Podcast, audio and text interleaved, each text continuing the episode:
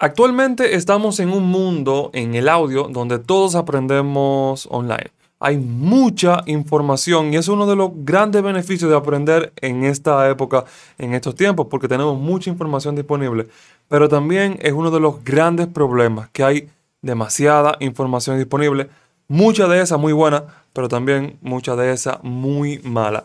Y hay consejos que yo escucho que se dan que yo personalmente no estoy de acuerdo. Y es cierto que en la música y en la producción hay muchas cosas que tú la puedes ver como que no, eso es subjetivo y una persona puede pensar una cosa, otra persona puede pensar otra y no necesariamente están mal, sino que son diferentes formas de ver la música y que probablemente ambos eh, tengan razones y puedan llegar a buenos resultados.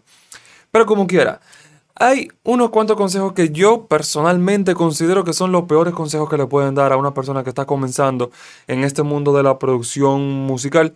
Y eso es lo que quiero hablar contigo en el episodio de hoy. Así que vamos para adentro y comencemos.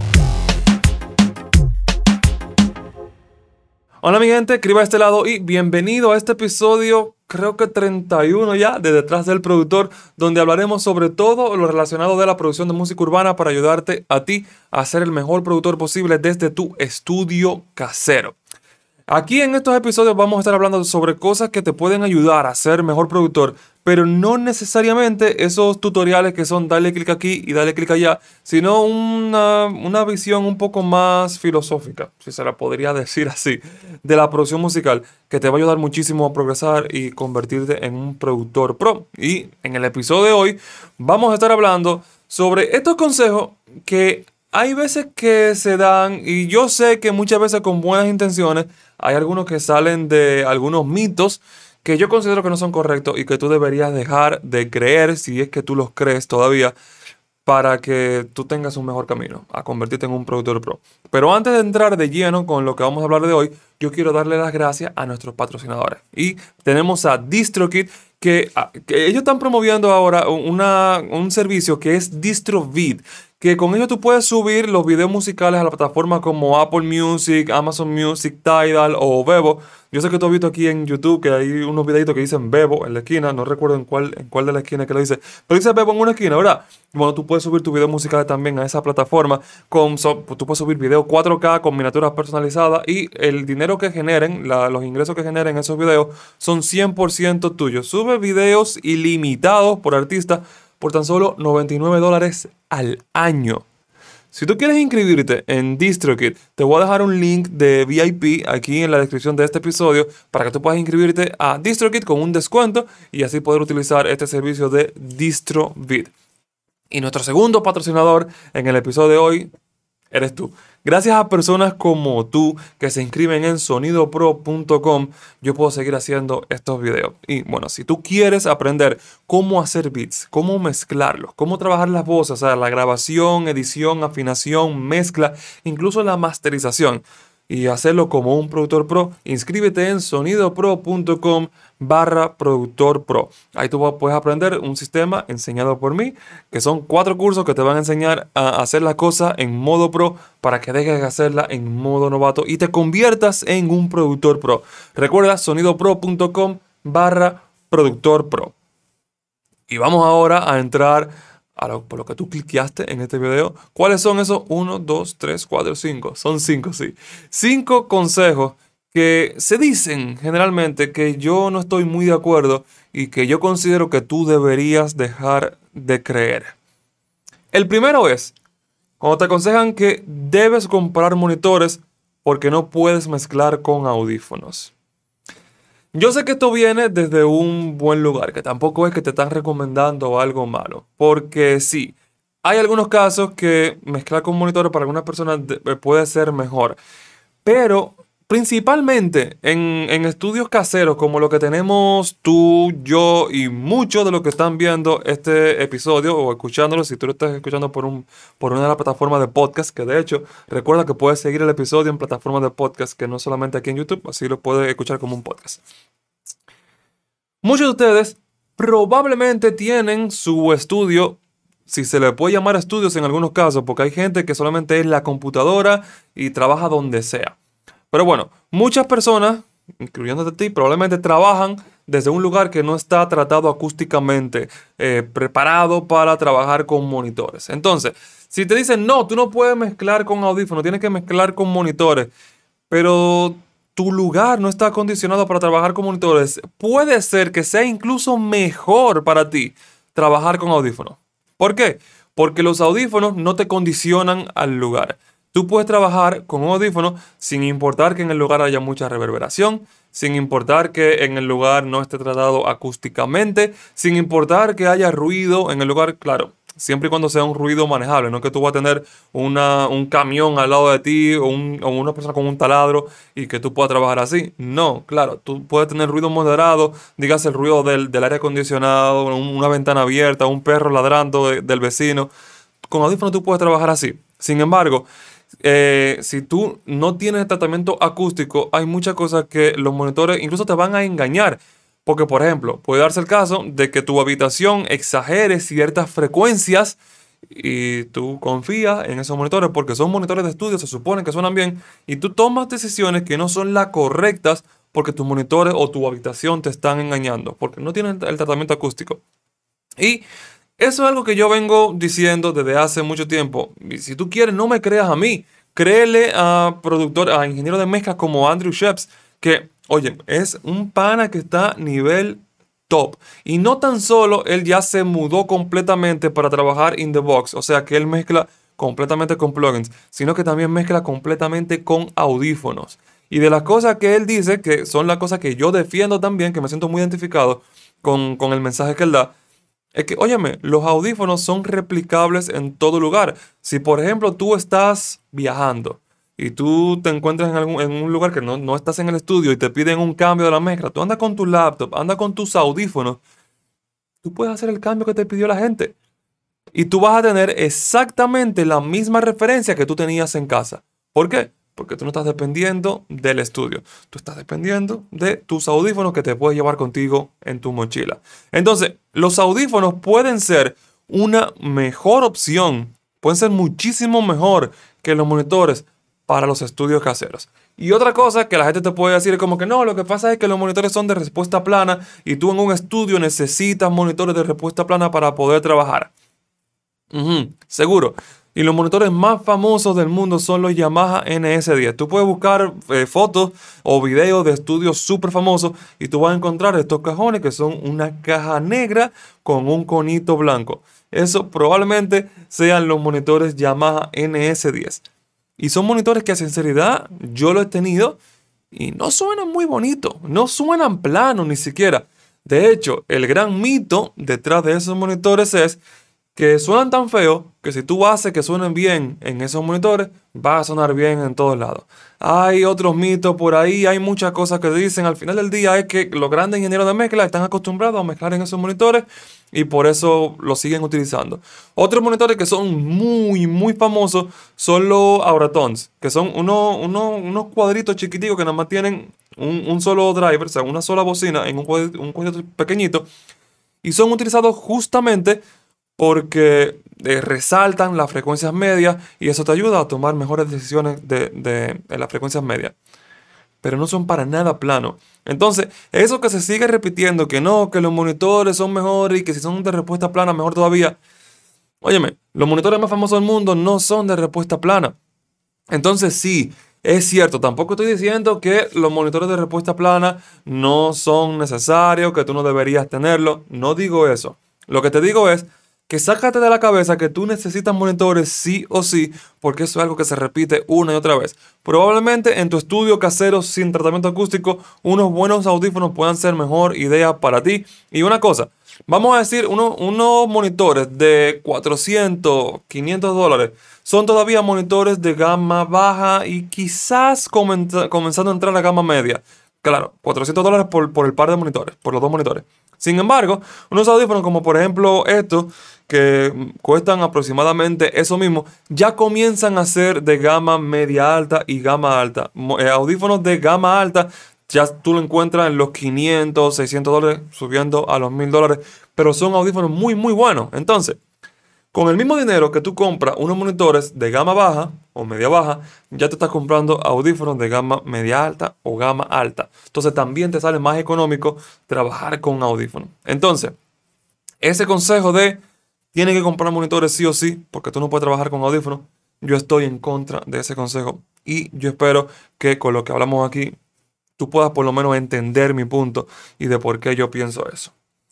El segundo consejo que yo veo que se dice mucho es no utilices presets. Y esta es una idea que se repite mucho. De no, cuando yo estoy mezclando, yo hago todas mis cosas, yo no utilizo presets porque los presets solamente son para los novatos. La gente que no sabe mezclar utiliza presets. Ajá. ¿Tú conoces a Chris Lord O Chris, Chris Lord Alge. No sé cómo se menciona su apellido, pero CLA. Si tú utilizas los plugin Waves, probablemente tú hayas visto la serie CLA. Él trabaja, bueno, él trabaja porque con, con esas emulaciones de los plugin waves, pero él es un ingeniero de mezcla que trabaja con también gente top dentro de la industria. Quizás, bueno, si tú haces música urbana, quizás no oiga mucho de él porque él trabaja más del lado de rock. Pero bueno, es alguien top dentro de la industria. Él trabaja con equipos analógicos. Y él tiene una, si tú buscas fotos de su estudio, tú puedes ver que detrás de él, él tiene como una pared llena de equipos analógicos. Y todos están seteados a un, como que a un parámetro específico y él no lo cambia. Eso sería el equivalente en digital a utilizar presets. Él literalmente ha dicho incluso en entrevista que si en algún momento él se da cuenta como que necesita variar y, se, lo ha tenido que hacer varias veces, como que, ok, tengo que variar el compresor, por ejemplo, él compra otro compresor, lo pone donde tiene que variar y lo deja ahí en el estudio. Él no varía los compresores, él pasa la, voz, por ejemplo, por ahí por el compresor, funciona así, no, no funciona, lo quito. A ese punto él eh, utiliza los presets. Si necesita otro preset, utiliza otro compresor. Entonces, ¿hay realmente un problema con utilizar los presets? No. El problema viene cuando tú dejas el preset y lo dejas así. Ese no es el sonido que tú querías realmente, pero bueno, como ahí decía que ese, ese es el ecualizador para voces, lo dejé así. Y ese es el problema. El problema no es que tú utilices un preset, por ejemplo, de un compresor y que suene bien y que tú lo dejes. Óyeme, si sonó bien, déjalo así. El problema es si no suena bien y tú como quiera lo dejas así. Porque decía que así se comprimen las voces. Ahí es que está el problema. Pero realmente utilizar presets no es para nada malo. Y para lo que quizás puedan estar en el aire de utilizar un preset, eso es cuando tú abres un plugin que tú, dice la eh, tú abres la lista como de los, de los parámetros preseleccionados, preset, que tiene el plugin y bueno, y utiliza eso. En la mayoría de casos, cuando yo estoy mezclando, si hay cosas que yo suelo hacerla muchas veces, yo cojo igual un preset mío para que la siguiente vez que yo lo voy a hacer, utilizo mi propio preset. Y eso no tiene absolutamente nada de malo. Sácate de la cabeza que utilizar presets solamente es para personas novatas porque de hecho los profesionales utilizan muchos presets. Cuando tú comienzas a tener varios presets de varios plugins, de, de varias formas de organización, es cuando tú comienzas a hacer tu plantilla. Tu plantilla de mezcla, tu plantilla de producción, tu plantilla de grabación. Es porque tú te das cuenta que hay ciertas cosas que tú las haces mucho, que tú las haces una y otra vez. Entonces, ¿para qué tú la vas a hacer cada vez que estás trabajando una sesión? Ah, porque utilizar preset es de novato. Entonces tú trabajas de más porque utilizar preset es de novato. No, loco utiliza todos los presets que tú quieras, siempre y cuando el preset te dé el sonido que tú quieres. Si, e, si ese preset no te da el sonido que tú quieras, pues entonces modifícalo. Pero no tengas miedo de utilizar presets y sácate eso de la cabeza, porque eso es un muy mal consejo que te están dando si te dicen que utilizar preset es de novato y que tú no deberías utilizar preset. Otro de los consejos que yo veo que se dan mucho es los ecualizadores es mejor utilizarlo para cortar, no para aumentar frecuencia. Y de nuevo, esto puede tener cierta lógica detrás, porque cuando tú estás aumentando con un ecualizador, tú estás utilizando todo su circuito. Si tú utilizas un plugin que está simulando un ecualizador analógico, también medio se cumple esto. Y cuando tú estás aumentando, tú estás modificando más el sonido que cuando tú estás bajando.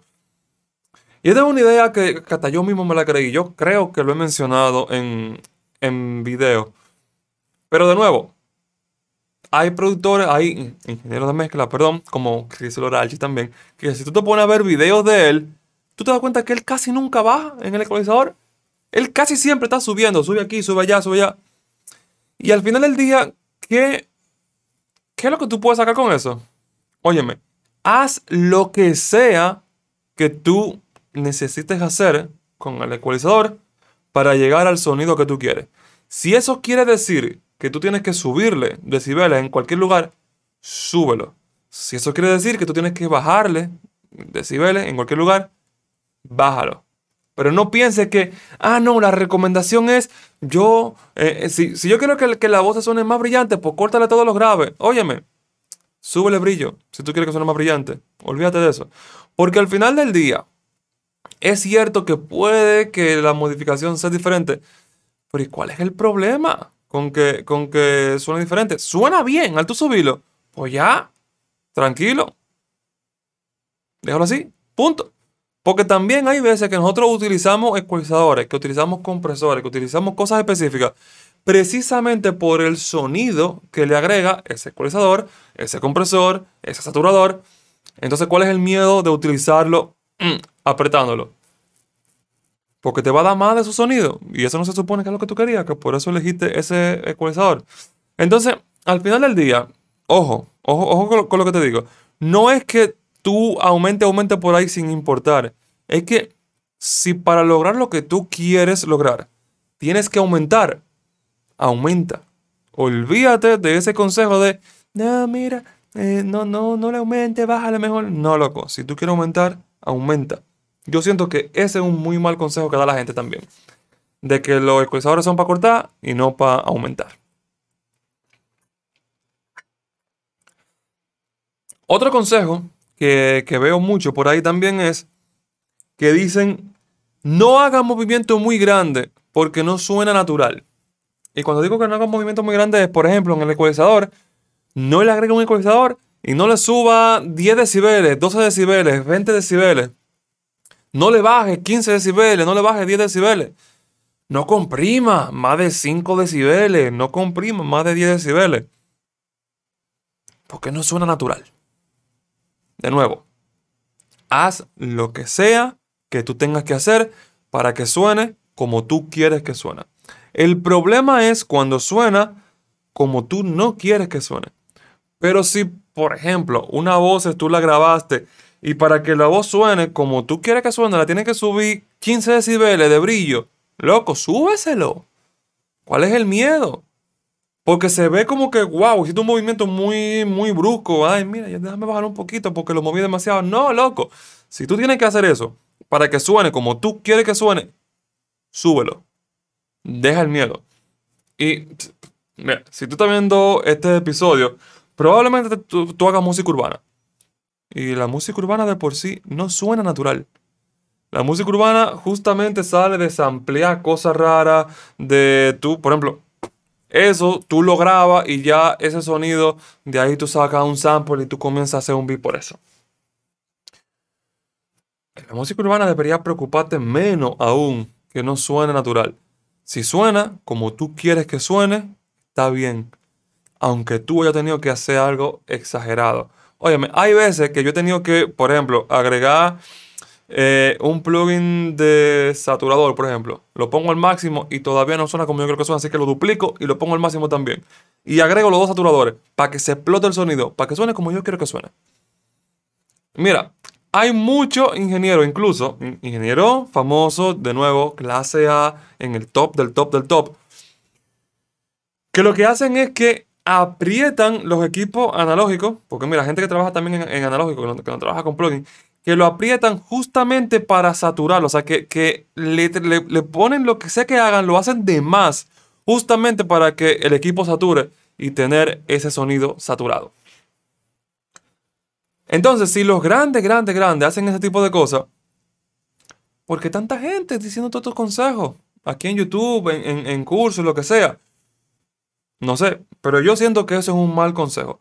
Que no se puede hacer movimientos grandes porque no son naturales. Nah. Si tú tienes que subirle 20 decibeles lo que sea, hazlo. Lo que sea que tú tengas que hacer para que suene como tú quieres que suene de nuevo.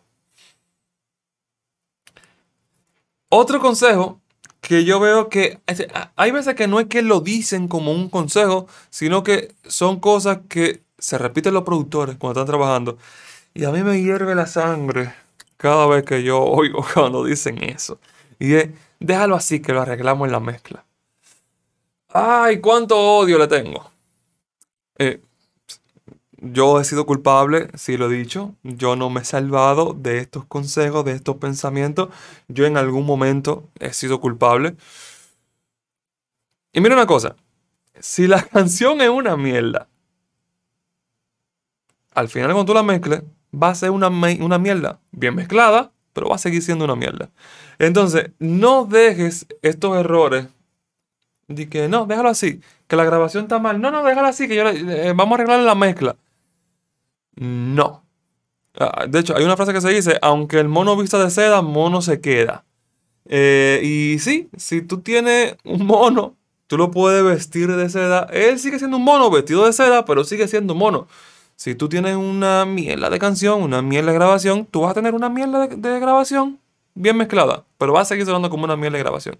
Tú no vas a salvar en la mezcla lo que fue horrible en, en la producción y en la grabación malos sonidos, malas voces, mala composición, no se arregla con una buena mezcla ni con una mezcla excelente. Sí hay ciertas cosas como que tú puedes, déjame moldear esto, déjame hacer que suene bien, pero no es verdad que una grabación horrible va a sonar excelente en, en, una mezcla.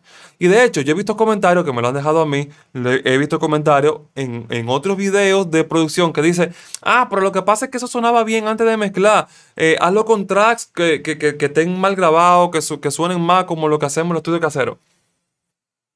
Loco, tú te estás dando tu respuesta ahí mismo. Tu problema no es de mezcla, es de grabación. Si cuando tú estás en, la mezcla dices, ah, lo que pasa es que el kick sonaba bien ya desde antes, hazlo con un kick que suene mal. Loco, ahí está tu respuesta. Tu problema no es de mezcla, es que tú tienes unos samples malísimos, un kick que suena horrible, entonces después tú te preguntas cómo tus mezclas no suenan bien. Claro, si tú tienes un kick que suena horrible, un snare que suena sucio, unas voces que están mal grabadas, ¿cómo tú pretendes salvar eso en la mezcla? Entonces, si tú sigues con esa idea de déjalo así, que lo arreglamos en la mezcla, tú te estás haciendo a ti mismo la mezcla más difícil. Tú eres que está haciendo que tú no puedas lograr un sonido profesional. Porque tú no estás haciendo tu trabajo. Tú no estás haciendo, en, en la etapa de producción, tú tienes que encargarte de hacer la mejor producción posible, de elegir los mejores sonidos, de moldearlos lo mejor posible para que funcionen en la canción. Y luego en la mezcla, tú vas a hacer que esa canción suene en su mejor versión, pero ya de por sí tiene que sonar. Ya de por sí tiene que ser una canción buena. Ya de por sí tiene que sonar bien. En la mezcla va a sonar mejor, pero la canción ya tiene que sonar bien. No es que la canción va a ser horrible y luego la mezcla va a sonar excelente. No, y te repito, sí hay ciertas cosas que se pueden arreglar en la mezcla, pero si con simplemente elegir otro kick que suene mejor, ya tú te ahorras eso. Coño, ¿para qué tú lo dejas para la mezcla, loco? Elige otro kick. Yo creo que yo hice más, mala palabra de lo normal en este último, en este último punto. Porque de verdad, me, me incomoda un poco que la gente quiera pensar que la mezcla es como que ese paso mágico que va a hacer que mágicamente la canción funcione. No, la canción funciona porque todos los pasos desde el principio han sido buenos. Tú elegiste buenos sonidos, tú hiciste una buena composición, hiciste una buena grabación, hiciste una buena edición, afinaste bien las voces, dado caso de que se necesita afinación, llegaste a la mezcla y claro, ahí suena bien. Claro, porque tú hiciste todos estos pasos bien. Pero si tú haces todos estos pasos mal, mm, no, no es verdad que en la mezcla va a sonar perfecto. Entonces, vamos a recapitular estos cinco consejos que, estamos hablando. Ese consejo de que no se deben comprar monitores porque, digo que se debe comprar monitores porque no se puede mezclar con audífonos, no, mi loco. Tú puedes mezclar con audífonos y es probable que si tú no tienes tratamiento acústico en tu estudio, es probable que sea mejor idea para ti mezclar con audífonos. Esa idea de que no se deben usar preset porque eso es para novato, sácate eso de la cabeza, que incluso los más profesionales utilizan muchos presets. Y de hecho, tu trabajo va a comenzar a mejorar cuando tú comiences a hacer tus propias plantillas y tus propios presets de la cosa que tú más haces. Tercero, los ecualizadores, utilizarlo para cortar y no para aumentar, no. Haz lo que te dé la gana, lo que tú necesites hacer para que suene como tú quieres que suene. Tú eres que decides lo que suena bien para ti. Entonces, haz lo que tú necesitas hacer para que suene así, para que suene bien para ti. El cuarto consejo, no haga movimientos muy grandes porque no suena natural. Olvídate, si tú necesitas subirle 20 decibeles, súbeselo. Si necesitas bajarle 15 decibeles, bájaselo. Lo que sea para que suene como tú quieres que suene. Y, por el amor de Dios, no dejes las cosas para la mezcla y hazlo bien desde el principio.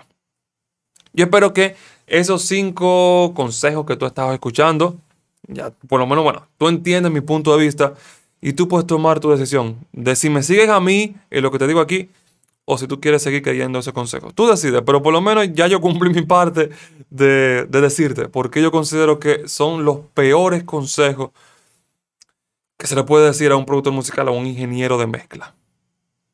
Recuerda que si tú quieres convertirte en un productor pro y tú quieres aprender a hacer tus beats, mezclarlo, grabar, editar, afinar, mezclar tus voces, masterizar tus canciones de modo pro, inscríbete en sonidopro.com barra productor pro y nos estaremos viendo ahí dentro de los cursos que yo mismo te lo estoy enseñando.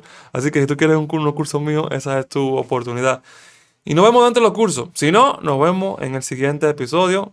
Déjale su like ahí si te gustó. Si tú lo estás viendo dentro de una de las plataformas de podcast, deja una review, déjale estrellita ahí, que de verdad se ayuda muchísimo. Y nos estaremos viendo para la próxima. Chao.